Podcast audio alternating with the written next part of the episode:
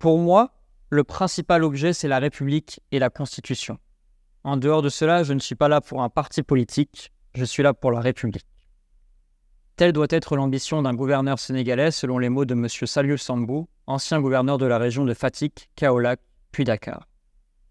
C'est dans le cadre du projet Fonctionnement des institutions publiques, soutenu par la Fondation Konrad Adenauer, que M. Saliou Sambou nous a fait l'honneur de partager son expertise d'ancien gouverneur. Pour mieux comprendre leur rôle, il est nécessaire de revenir à leur nomination. Ainsi, les gouverneurs sont nécessairement des hauts fonctionnaires ayant étudié à l'ENA, l'École nationale d'administration. Ils sont ensuite nommés par décret présidentiel. C'est-à-dire que c'est le président de la République qui a le pouvoir de choisir un individu ou non, et ce en fonction de ses capacités ou de son parcours.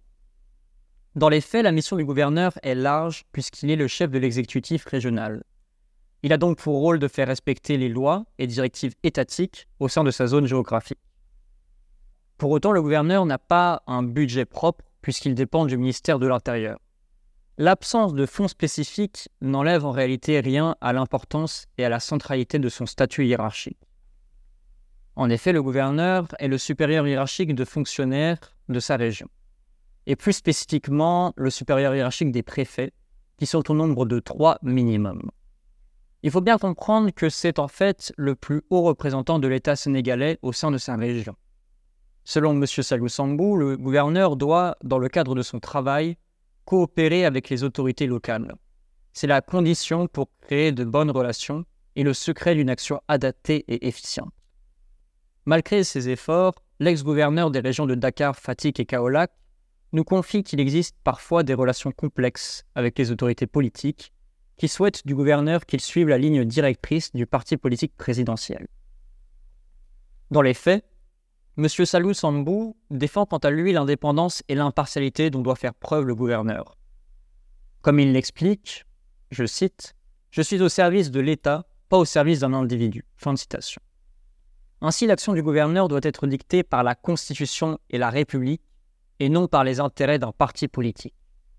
Cette ligne de conduite est toutefois difficile à tenir, puisque, de fait, et on l'a déjà dit, le gouverneur est directement nommé par le président de la République.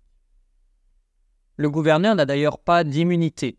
Il peut être remplacé pour différentes raisons. Faute lourde, rapport conflictuel avec les autorités locales de sa région, ou alors situation politique défavorable.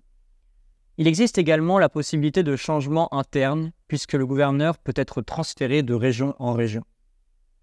Finalement, pour M. Salou Sambou, le défi actuel est de nommer des gouverneurs compétents par le biais de concours et non par des liens personnels.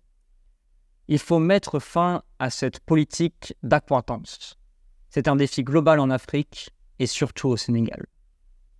Pour consulter l'intégralité de l'entretien avec l'ex-gouverneur Salou Sambou, je vous invite à vous rendre sur notre site sénégalpolitique.org.